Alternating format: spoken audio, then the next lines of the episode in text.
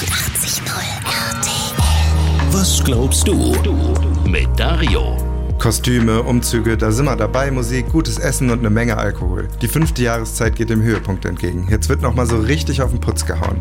Das Wort Karneval kommt ja übrigens von Fleisch wegnehmen. Wenn du stattdessen Fasching oder Fastnacht sagst, kannst du den Ursprung noch besser erkennen. Die Nacht oder die Nächte vor der Fastenzeit. Die reicht von Aschermittwoch bis Ostern, dem höchsten Feiertag der Christen.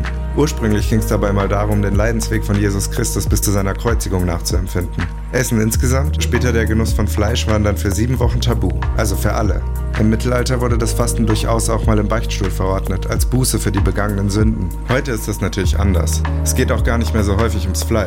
Die meisten Fastenden verzichten heute auf andere Sachen. Sieben Wochen ohne Alkohol oder ohne Schokolade. Manche verbannen auch den Fernseher aus dem Wohnzimmer oder machen beim Klimafasten mit und reduzieren bewusst ihren Energieverbrauch. Fasten heißt heute freiwillig auf etwas zu verzichten, was im Rest des Jahres selbstverständlich ist. Du kannst die Zeit nutzen, um dir einfach mal bewusst zu machen, was du tust, warum und wie. Nicht, weil dir irgendwer erzählt, was du zu tun und zu lassen hast, sondern um dich selbst auf die Suche zu machen, was gut für dich ist. Ist das was für dich? Von Rosenmontag bis Aschermittwoch nochmal so richtig feiern und dann kurz anhalten, darüber nachdenken. Was tut dir gut? Was schadet dir eher? Was fehlt dir, wenn du es weglässt? Und was fühlt sich eher befreiend an? Was glaubst du? Was glaubst du? Evangelisch for You auf 89.0 RTL.